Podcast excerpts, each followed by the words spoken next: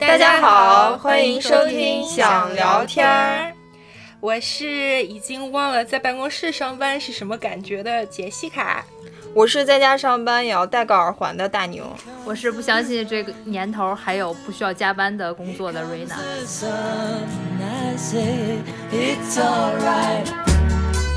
所以，我们上一期就着这个 offer 这个综艺跟大家聊的主要是，嗯，还没进入职场之前，也就是找工作，对，也就是找工作这一块儿。然后我们今天就着这个话题继续来好好聊一下，就你进入职场了以后怎么升级、怎么打怪这些职场上的事情。说到这个工作职场，最近最火的一个热点。你们都有听说吧？拼多多员工对猝死这个大新闻，你没觉得就是社会热点新闻三天两头就死一个猝死的吗？嗯，就最近好像越来越频繁。主要是这一个是九八年的，我之前就有听我大厂的朋友说，就是他们那儿什么九零年的就直接 ICU 了，什么就经常听说这种事儿。但是这一个就特别小，你想想九八年才。二十二岁，大学毕业才一年，相当于正是刚进入社会、刚开始奉献自己的青春的时候，这人就已经没了。你的人生刚开始，而且你那时候其实应该是你身体状态最好的一个时候，嗯，就跟我们这些七老八十的阿姨比，是，所以这也就是为什么大家特别震撼。其实我之前在国内的时候，其实是做灯光设计，就是舞台演出这方面。后来为什么我转到这个平面设计了呢？非常大的一个原因就是因为我我身体不太受得了，就是其实我身体底子不算特别好的人，小时候就老生病老生病那种。你看在剧场工作，剧场每天七点到九点钟有演出，它是九点钟。以后他才会把那个空间给到你去装台啊，去干嘛？完了，所以基本上我们这行全部都是昼夜颠倒的，而且尤其是是一个非常时间非常紧的一个工作，你经常是非常很强度的工作一段时间，然后全部是昼夜颠倒。我最多的有一次是。两天两夜是没有睡觉的，尤其是又都在剧场里面是不见阳光的。我真的出来见了阳光以后我头昏眼花，然后那段时间就真的是内分泌失调，各种问题。然后那个戏熬完以后，就整个人身体就特别不好，生了个大病。那个放假回家就调理一段时间，然后我就想说。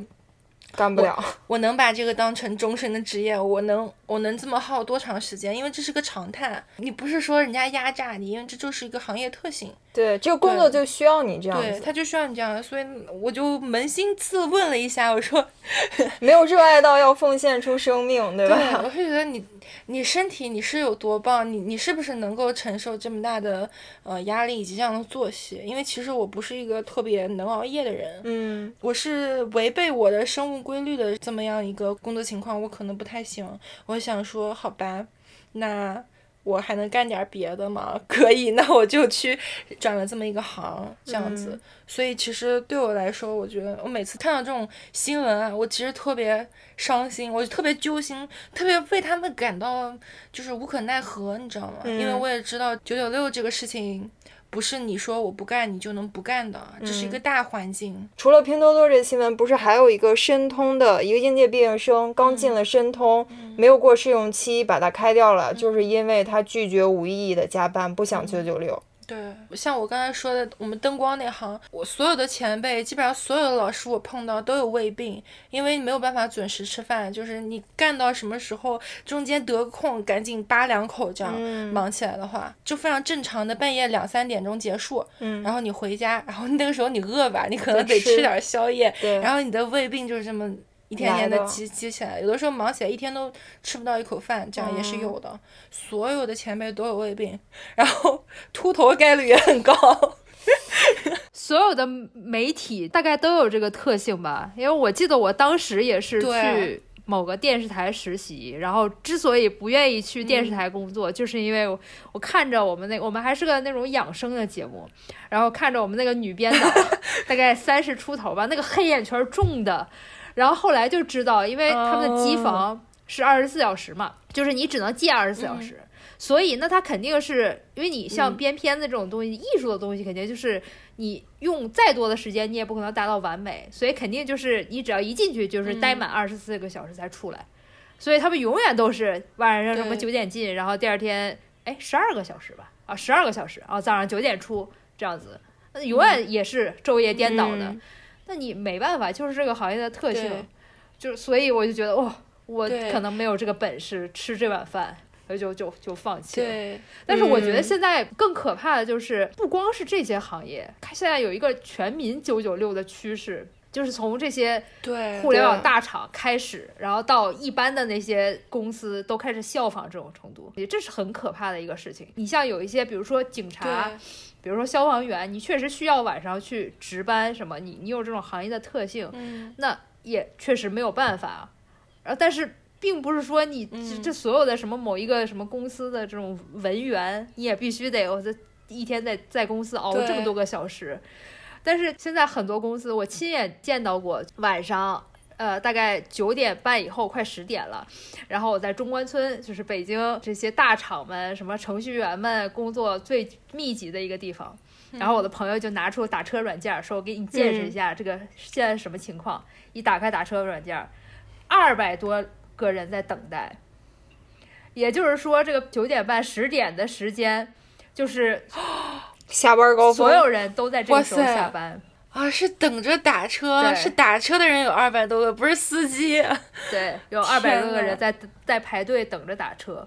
为什么会这样呢？就是一个是他们确实是有一些工作是需要到这个时候的，而且呢，像这些公司，他为了鼓励员工九九六。他会，比如说晚饭，如果你加班到了六点半，那你就可以在公司吃晚饭。如果你再加班到了九点半，那你回家的打车钱是可以报销的。所以他就会有一步一步的这种政策，一边鼓励你，一边 逼迫你在这加班，所以就会形成这种全民九九六的趋势，这是很吓人的。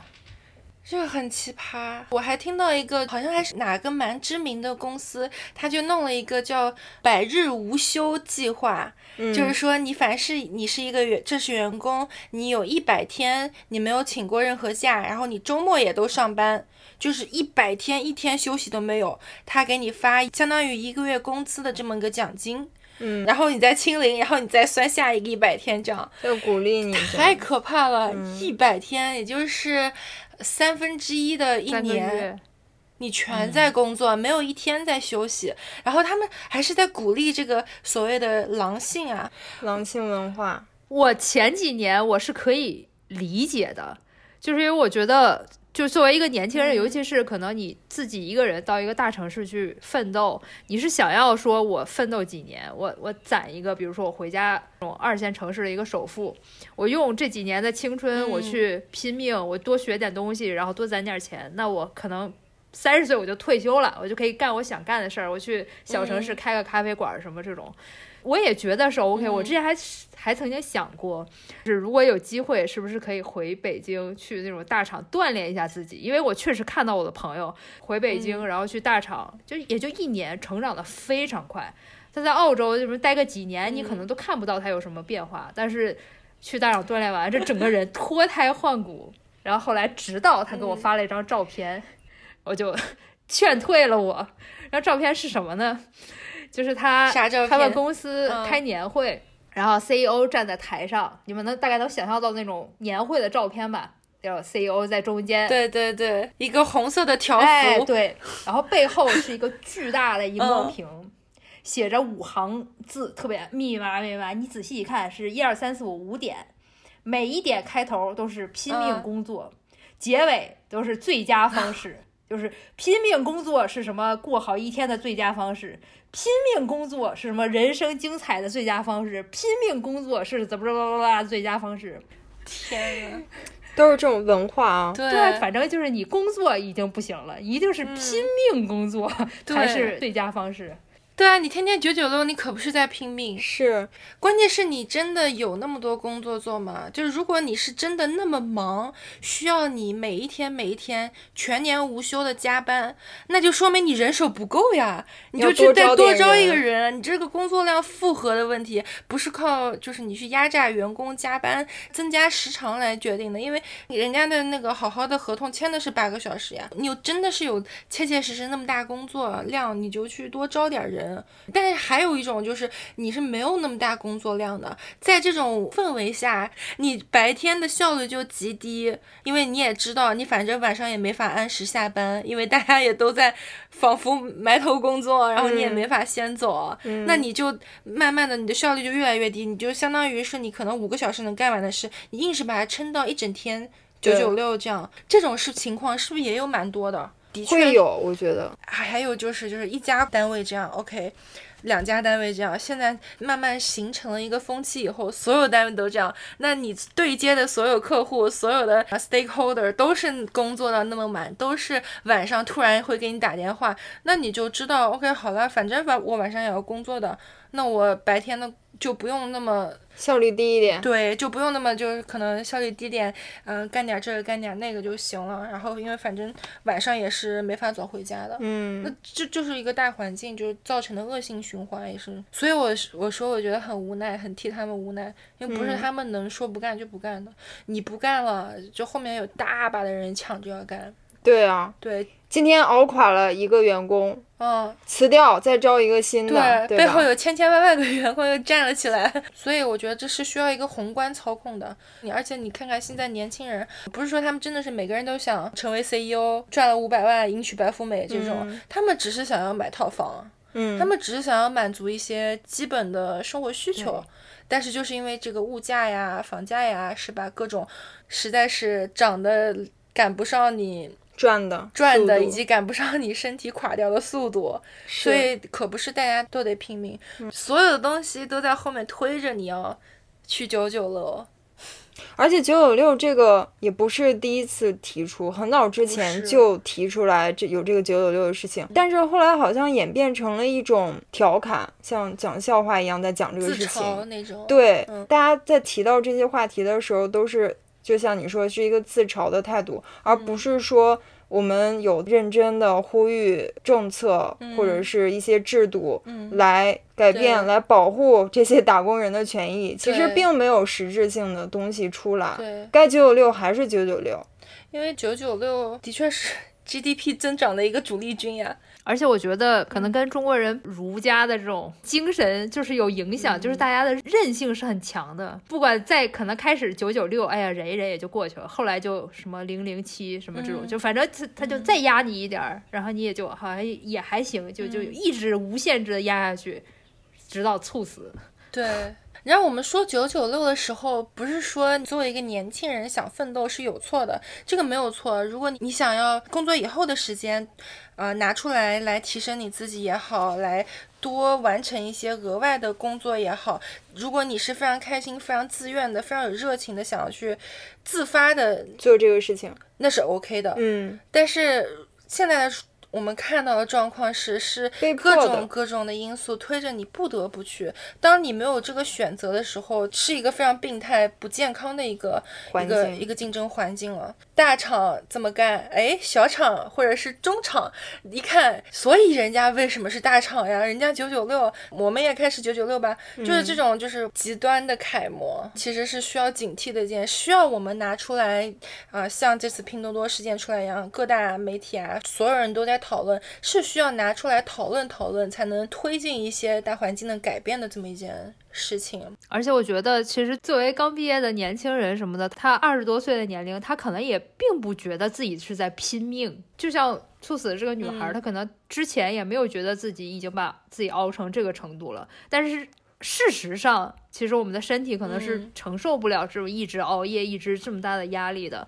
所以，如果没有这种制度或者法律的约束的话，那这个事情就就可能会一直这么发生，因为企业肯定是希望你多干活，资本家就是希望你用最少的成本发挥你最大的效用，干最多的活。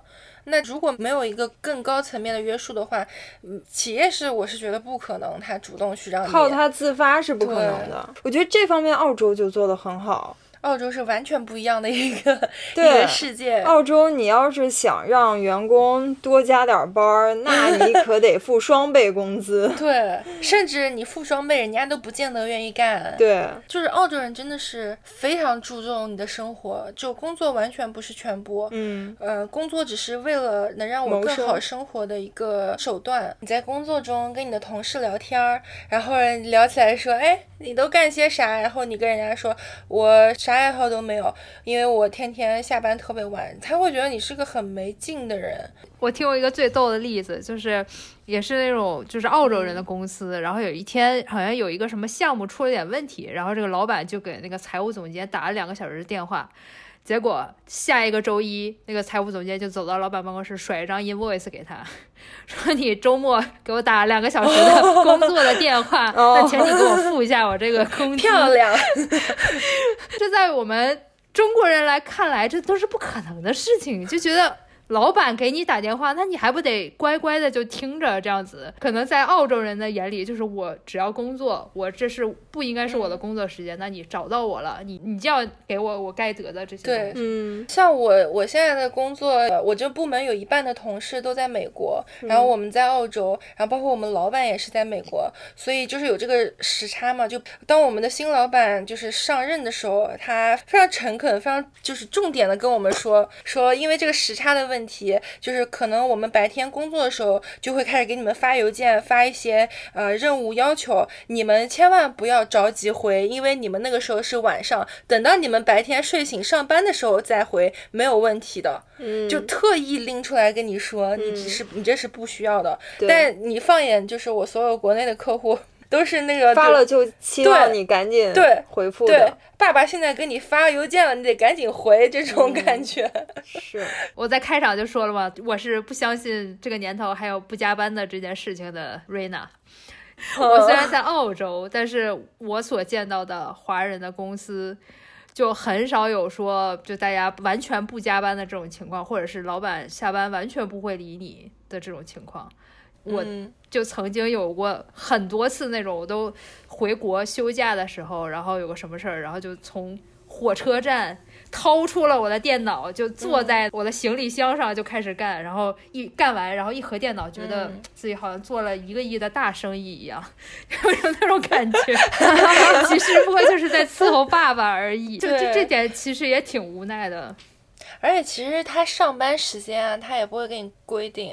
一般正常来说，可能朝九晚五。比如说你下班，你下午四点钟要接小孩，你可以跟公司讨论，你可以跟他商量说，哎，我我早点开始，我也早点结束，这都是非常正常的事情。就我之前那个公司的时候，就是我们设计坐在这边，然后我们设计的正对面有一个玻璃房，然后是我们的办公室经理，就管所有这些这些东西的考勤啊，乱七八糟这些的。一个大 boss 就坐在那个玻璃房里面，他的 是正对着我们这个区域。其实他只要抬一下眼皮，能看到我们时刻在干嘛。我记得我刚入职的时候，又有一段时间是比较闲，我们所有人都没有什么事情干。然后后来大概三四点钟的时候，我们就开始泡咖啡，再开始聊天了，因为确实没东西干。嗯，完了，他就抬眼看到我们了以后，他就跑出来跟我们说：“哎，你们那个呃活干了没有？干完没有？交给谁了没有？”他说：“我们说都搞定了，这个也好了，那个也好了，明天的东西也都是需要明天才能开始做。”嗯，他就说。赶紧回家吧，还在这干嘛呢？哦，对，他说你好好呀。对他们就是真的是主张你用最高的效率去把活干完，完了以后你可以自由安排你的时间。他只要你把活干完。对他们 care 的不是说你在办公室蹲多长时间，是，所以我就觉得澳洲这个办公文化真的是非常的幸福，对，还是相对来说对于打工人是好的，包括法律也好，什么是是非常保护劳动者权益的。如果你的老板拖欠了工资，或者说让你加班什么的。其实是有法律保障的，你要是想告的话，就是还是挺容易成功的。像我现在就有的时候，因为是跨时区和美国的同事一起工作嘛，就经常会有的时候有难免会有急的活儿，因为现在都在家办公嘛，我还是会掏出电脑来给他们办一下，然后他们真的是千恩万谢。会就是把你夸到天上，You are a legend，You You are a superstar，就是所有会用尽所有好词儿，夸你一顿那种。他觉得你是牺牲了你个人的时间，帮了他们一个大忙，就有点私人那种那种感觉。但其实你的心态是，哦，我就是在工作，你会觉得有点受宠若惊。刚来的时候会很不习惯。这点其实我也有同感。我们老板其实也是，就是我来我们公司，我第一次觉得特别震撼的一点就是，我们老板就是跟我们开会说，我们公司里大家都是叫名字，我们没有那么。严格的等级，不要叫什么哥、什么姐、什么老师，就叫名字。然后说，如果有哪些你觉得不 OK 的地方，你也可以跟我说什么的。然后我就觉得，哦，这个跟国内我当年上班的时候的感觉是完全不一样的。因为在国内这种前辈啊、等级啊是非常那个的。然后还有就是老板确实是二十四小时 on call 的。就是，就他会跟我们底下的同事说，就是如果找不到谁谁谁，那你就直接找我吧。就是他还会亲自去干这些事情，就是他确实没有说把自己摆在一个特别高的这个位置。其实对这个其实蛮重要的，进入那种阶级森严的工作氛围，其实还是挺压抑的。对，嗯，我原来当公务员的时候就是这种感觉啊，刚刚进入职场啊，就是本来就会比较敏感这样子，然后又是一个那种等级特别森严的地方，然后你就会觉得哦，心理压力非常非常的大，谨小慎微，对，生怕行差踏错。生怕一个领导的称呼没叫对，对，就给你封杀掉了。这个小瑞娜，没有点政治觉悟，这个人不行。问题是，他都不会告诉你，你可能这整个人就你的事业就再见了这样子。对，但是像我来了澳洲，就反正老板天天都要被我们的笑话，天天都在嫌弃他，就整个的那个感觉是非常轻松的，还可以怼一怼领导是？可以，没问题。我们也是，好像我们这代人就比较向往这种呃比较平级的、平等的一个工作环境。我们老板简直像我们吉祥物一样，就经常会时不时拿出来怼一下。我们老板也是，我们老板我们都叫他小张。我之前那个老板五十多岁的，是年纪差距很大的，但是他一点架子没有，他非常欢迎你所有人去反驳他的想法，经常是比如说我们需要做个决定，然后轮流说，看你如果没说话，他会问你说有什么意见，怎么想，你完全可以说不同意他，然后也有非常大的概率他会最后会听你的，就他不会把自己放在一个绝对统治者的那种角色。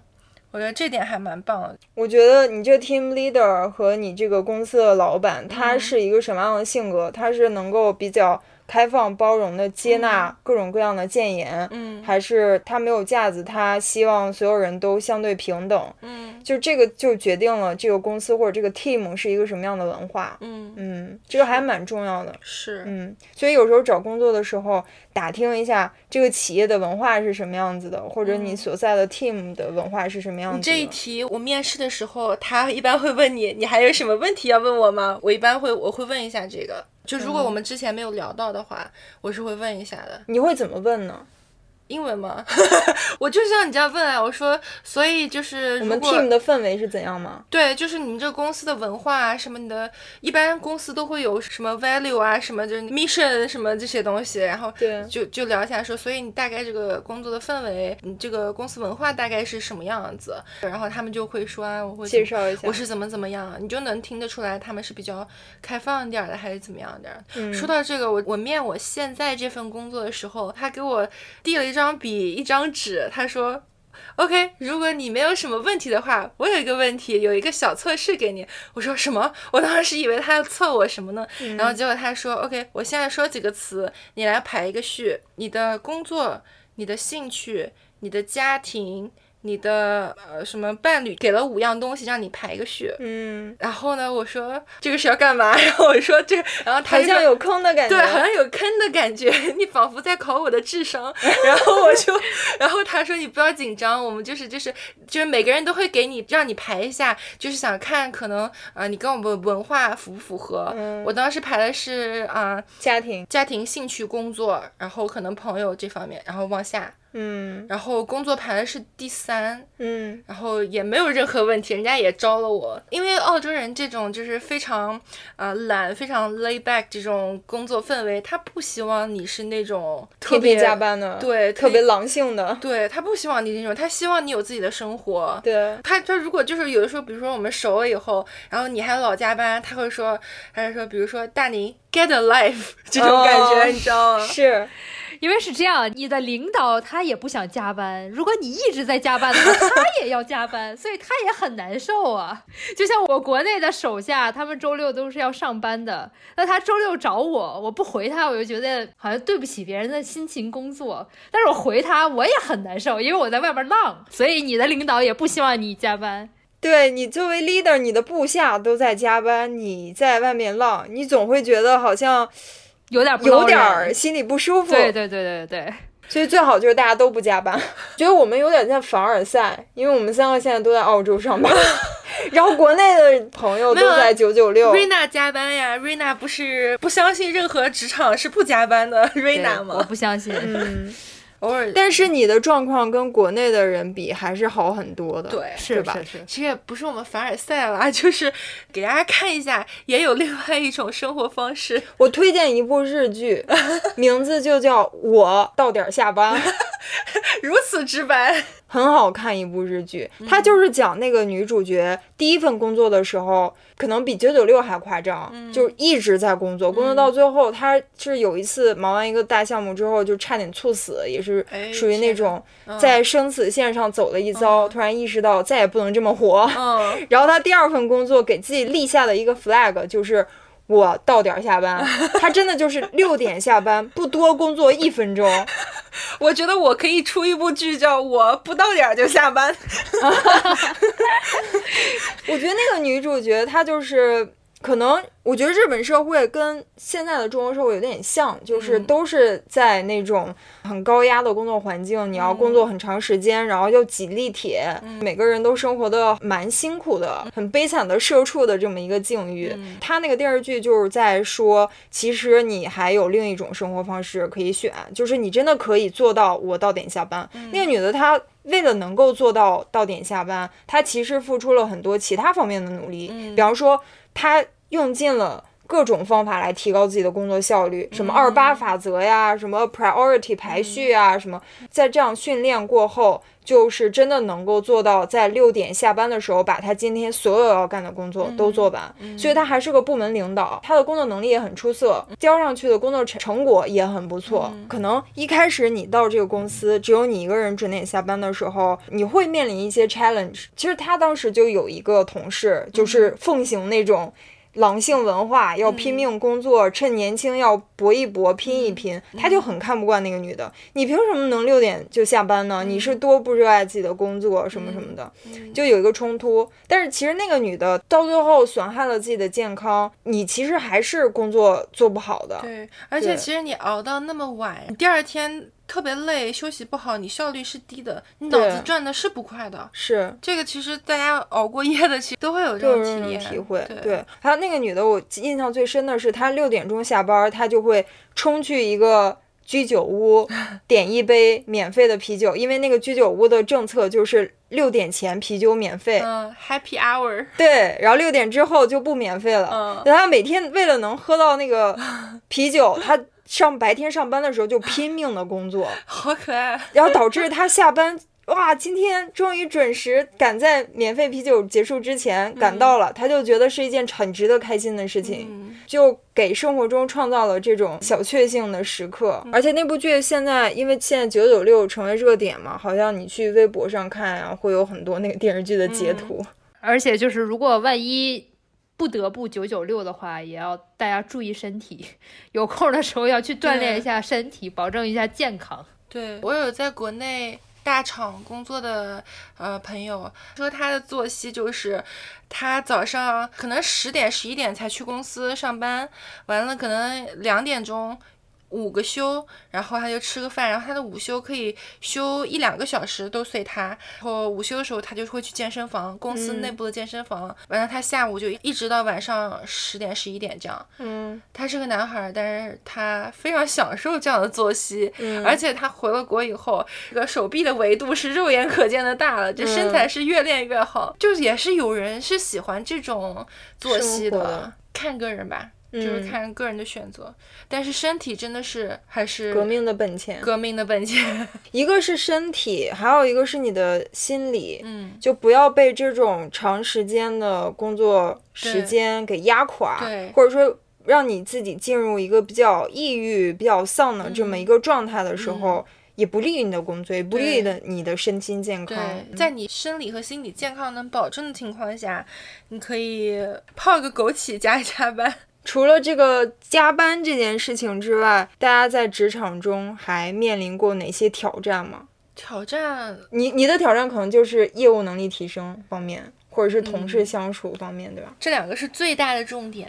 我觉得其实你有的时候工作啊，你有没有觉得就是特别忙的时候，忙完了以后你会觉得不知道你在忙什么，你会觉得好像忙忙碌碌的做了很多事情，但是好像你又什么都没有学到。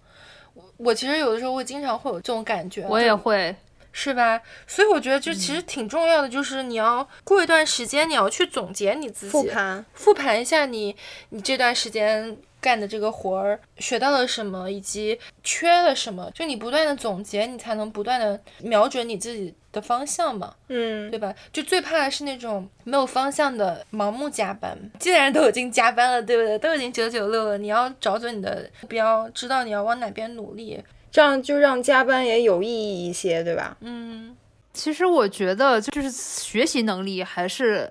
一直都是很重要的，像我们一直说“活到老，学到老”，并不是那种你光什么看书、上课那种才是学习，就是你平常日常的生活中有很多很多东西值得你学习的。是。然后像我，因为我在我们公司其实是转了好几个岗位，嗯，从最开始做美食的编辑，然后后来去做记者，然后再后来做这种广告的编辑，然后再后来做 team leader，然后就。不停的变化的身份，然后也是在一直不停的学习，然后就会觉得哇，自己不懂的东西还是很多很多，而且有人带你当然是最好的，但是如果没有人带你，你其实也有很多方式是可以自己去学习的。你可以向你的竞争对手学习，你可以对向你的领导学习，你甚至向你的手下学习，永远是有新东西。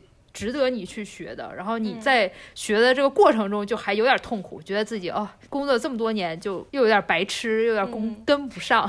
对，因为时代在进步，我们的整个环境啊，行业用的产品啊，全部都在进步，停不下来学习的。虽然这句话就活到老学到老就很俗，但是就没有办法。你作为一个职场人，说的是对的。我觉得像我也是，你知道这种软件啊什么的，就是那种你可以自学的那种硬实力，其实非常多。我之前就是在我们公司接了一个有一个视频项目，然后是跟一个外包的一个专门做视频的一个公司去让他们给我们拍这个视频。结果拍出来我就觉得挺不好的，挺差强人意的，就是相比我们付出去那个钱来比。然后我就突然想说，哎，我不是一直想做视频吗？而且他。想要达到的效果，我觉得我是差不多学一学可以得到的。然后我也不知道哪根筋抽了，我直接就跟他说放下我来。但是那个时候我完全不会 A E 这个软件，嗯，因为我觉得这是一个机会，嗯，然后试一试。对，然后我就用了一整个周末的时间，找遍了网上所有的教程，完全是赶鸭子上架自学。结果发现好像似乎也没有那么难。完了以后我就给他做，做了以后他还挺满意。从此以后所有视频项目都归我管，嗯，就是就是这种。然后到新技能。对，领导也非常开心，还给他省了一大笔钱，何乐而不为？要给你涨工资呀！我那件事情以后又。干了很多视频的项目，还做了动画什么的。完了，我那年年底的时候，我就跟老板谈涨薪，谈换 title，就变成从 graphic 变成了 multimedia designer，因为他的确是你的硬实力就就值更多的价了。所以就有时候逼自己一把，利用所有网上互联网这个时代给能赋予你的这些好处，就那么逼自己一把，其实是会有一些收获的。是，对，我觉得就是你要用在巧劲儿上，不要去死加班。嗯，要看到一些你的可能的机会在哪里。所以有时候还跟老板谈涨薪和 谈升职也是需要有技巧的。我觉得很多人觉得，哦，我在你这个公司干了这么多年，是不是该给我涨涨薪？这该给我升升职了？对，老板会觉得你是干了很多年，但是你好像也没什么提升，你也没有给公司带来更多的价值。我为什么要给你涨？为什么要给你升职？对吧？对，就像我们做简历和面试一样，时刻要站在 HR 的角度想。对。你跟老板，你入职以后，老板为什么要给你涨？是因为你创造了更多的价值，而并不是说你待了多久。你要证明给他，就是你创造了哪些价值。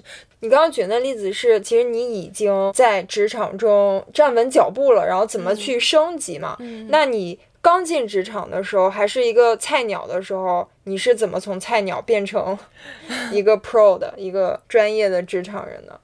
这样说还我觉得有一个很重要的小 tips，嗯，呃，也不能说小 tips 啊，可能大家也都知道，但我觉得就是可以提醒一下，就是作为一个新人，最大的红利就是你可以问。嗯，你可以问一切你不懂的问题，别人不会去低看你一眼，因为你就是个菜鸡，人家对你的期望没有那么高，是，所以大家也基本上会去乐意去教一教，但千万不要就是你缩在那边什么不懂也不问，对对对，对，因为别人没有义务去教你，但如果你主动去打开这么一个东西的话，是可以得到更快的一个成长的。嗯，在你从菜鸡向中级晋升的时候，每到一个新职场，你利用你刚到新。职场的那一个月时间，尽可能的问一切，就把你自己当傻子一样问，所有东西都问，因为你在那个阶段，别人不会对你另眼相看，你有这个天然的红利期，你就算是你问人家说，请问。我怎么开机这个电脑？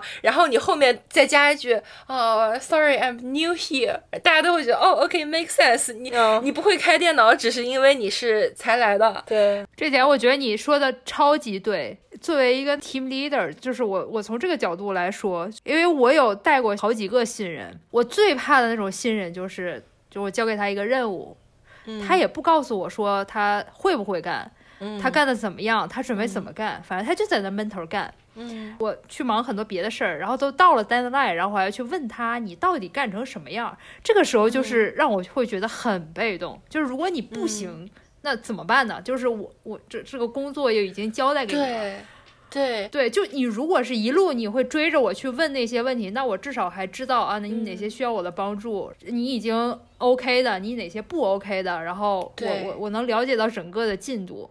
对，所以其实作为一个新人，你你多问点这个问题，并不会让人觉得你能力很差这样子。对，因为就算你不是菜鸡了，你出到一个公司，你对人家的业务也还需要花一段时间去上手、去熟悉。刚入职的一个月是最好的一个时间，嗯，而且你可以通过问一些问题啊，就是跟人家请教，然后迅速的跟你的同事打成一片，然后彼此可能也更加了解，然后更熟悉。嗯，这是也是一个挺好的一个破冰的一个东西。我的感受也是，我换工作之后，其实相当于换了一个新的行业嘛。刚到那个工作环境，我开会我都听不懂。然后邮件我也看不懂，因为它会有很多行业术语，还有一些就是缩写，缩写。然后我们有很多缩写是什么鬼，我都不知道。嗯，我也是。外行人也不完全不知道，如果不是在这个公司的人，他是不知道的，因为这是长久以来形成的一些惯例，大家为了交流方便，给很多标标注的缩写嘛。对。然后我其实就是懒。对。然后领导在开会的时候一直在聊缩写，什么啊，你们这个 ACQ。怎么样？我说什么是 ACQ？然后我们这 IBU 上怎么怎么样？什么是 IBU？完全听不懂，听得我脑袋大，一头雾水。开完这个会，开了一个寂寞。领导安排下去任务，我都不知道是什么。其实你刚进去之后，你跟所有员工都不熟嘛，大家都是开完会了，大家都各忙各的了。对，我就自己在我的工位上坐着，不知道该干嘛。那时候就真的是只能是拼命的去干。你懂的那一部分，嗯。然后但是你知道有很大一部分你是不懂的，嗯。但是你又不能说拽着一个员工，我当时也是就不好意思一直拽着同事问人家，因为感觉人家的时间也很宝贵，人家还要干自己的活儿，可能解答你问题，人家要加班怎么样，嗯。然后一开始就有这种顾虑，嗯。而且其实你要找对人问，嗯，我一开始找了两个不太对的人，怎么了呢？就是我一开始找了一个同事，嗯那个同事呢，他人很好，嗯，然后他讲的也很仔细，哎，但是他的问题在于，他能把一个很简单的问题讲得很复杂。他讲完之后，我更不懂了，我就很怎么办？人家也告诉你了，对吧？你自己不懂，那那能怪谁呢？我就觉得哦，我不能再拿同样问题去问一个别人吧。我在那个阶段就很纠结一段时间，你知道吗？后来我我又尝试去问别人，我发现哦，别人给我解释的我能明白，解释的很清晰，然后我就多去问那个同事了。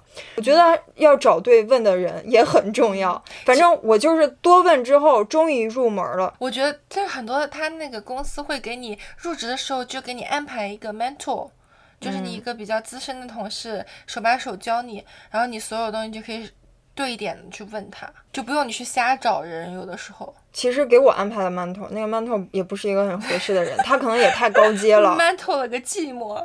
对对对，其实还是要问跟你级别差不多的同事，因为你们干的工作是差不多的，他更能知道你在问什么。嗯嗯，嗯，是，总之就是利用这个新手的一定不能害怕。对对，千万不能害怕。等你工作了一两周、一个月之后，领导发现嗯你这么基础问题还不会，那就是那就你的问题完蛋了对啊，所以一定要一开始的时候尽可能多的问。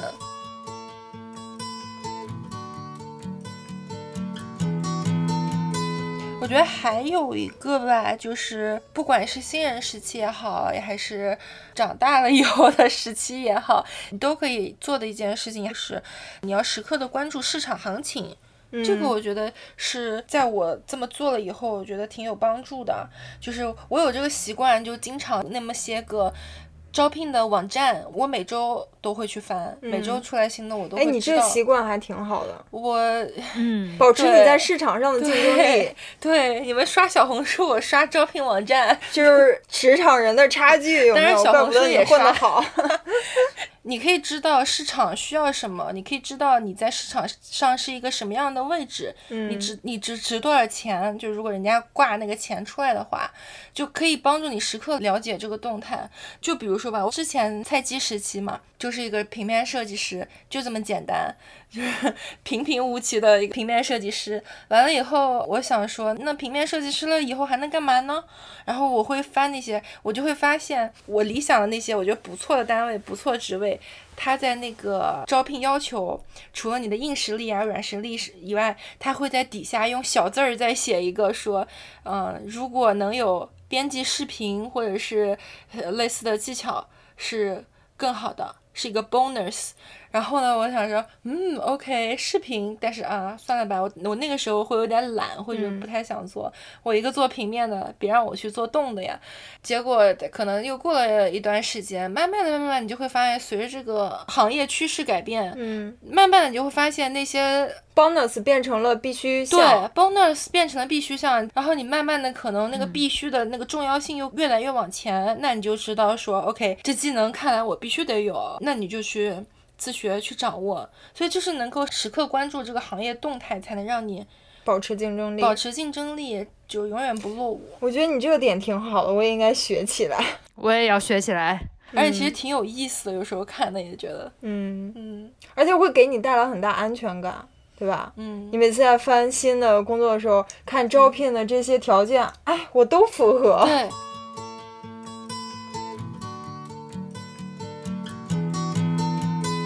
觉得职场上，你不觉得跟同事相处处很重要的一个，也是很重要的一点？，对。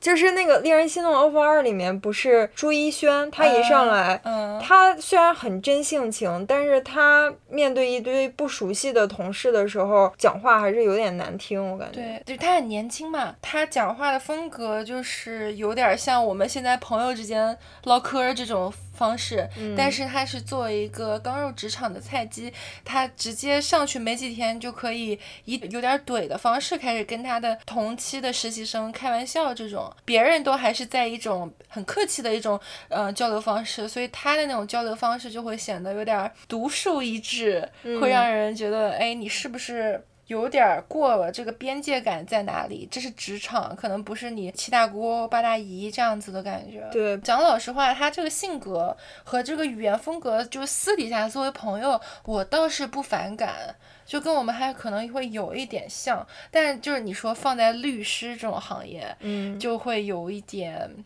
没轻没重了，尤其是你知道，如果你刚入职的时候，你是个 manager，你可以开一下玩笑啊什么的，然后来降低你跟大家这个等级差距、这个距离感，嗯，打打成一片。但是你是一个还没有做出什么成绩，没有什么能拿得出来的新人，你是不是应该可能更职业一点、更专业一点？我觉得在职场里面，你想跟大家打成一片，这个出发点是好的，但是。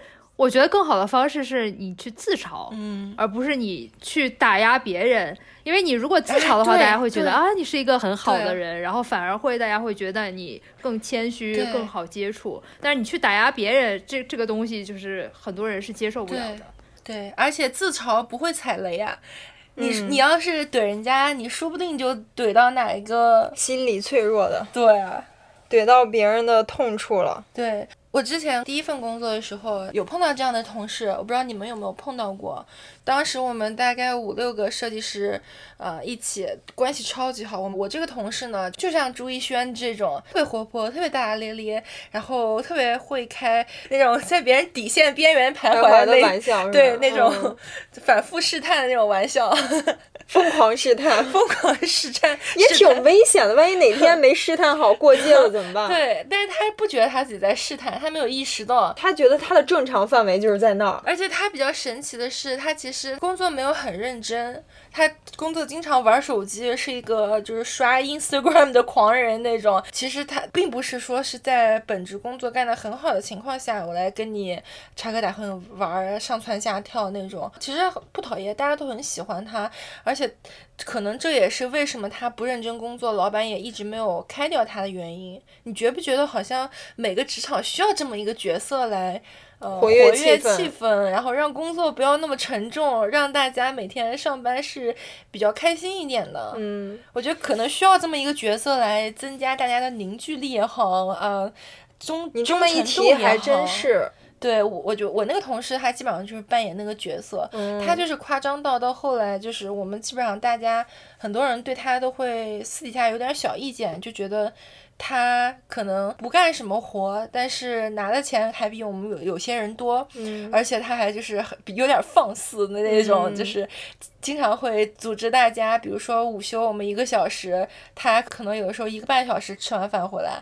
这种虽然被总监带去谈过那么一两次话，但并没有太大的用处。这样，所以它的价值不只是在它的本职工作，可能也有一部分在活跃团队气氛。对团队的这一块儿，到后面其实大家都很奇怪，为什么他还没被开掉？哦，对，可能 HR 会有一点吧，我是自己的揣测。嗯，毕竟可能如如果我是 HR，我也不希望每天进到办公室是个死气沉沉，大家都是没有感情的工作机器的这种感觉。嗯，但是其实他这样也很危险了。但凡再来一个稍微认真干点活，然后跟他呃性格差不多，都很活泼的，那可能他就会被踢掉。危险了。对对，所以你觉得，哎，你说到那个朱一轩，你知道我印象最深的还不是他那个面试什么，我印象最深的是他第一次开会。嗯。胸口别了个鸡，就去开会了。他穿的就特别校园，然后所有其他人都穿的西装革履的。然后大律师就问他说：“你这个是个什么东西？”他说：“啊，这是我的鸡，这是我的什么吉祥物之类的。”我当时就满大跌眼镜，我觉得说：“OK，你没有。”进过职场，但是你有没有听说过呢？你有没有听听说过职场是有 dress code 的？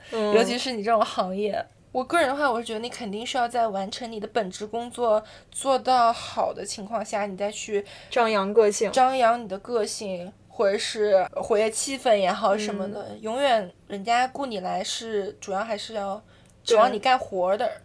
肯定还是先看你这业务达不达标。对，你记得那个后面来的那个男生也是，他是西装配球鞋，然后也被大律师讲了嘛。大律师说说你这个太时尚了吧，你这个就一开始讲的很委婉，后来他没改，又被叫去谈话，说你这个是不可以的。你下次我再看到，对，直接他说西装就是要配皮鞋这样，然后后面他就乖了。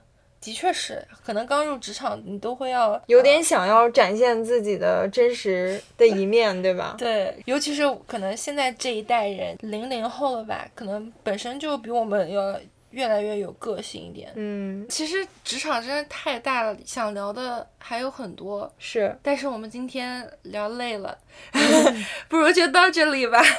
我觉得之后肯定还是会有。这个机会再开一些别的职场类的话题的。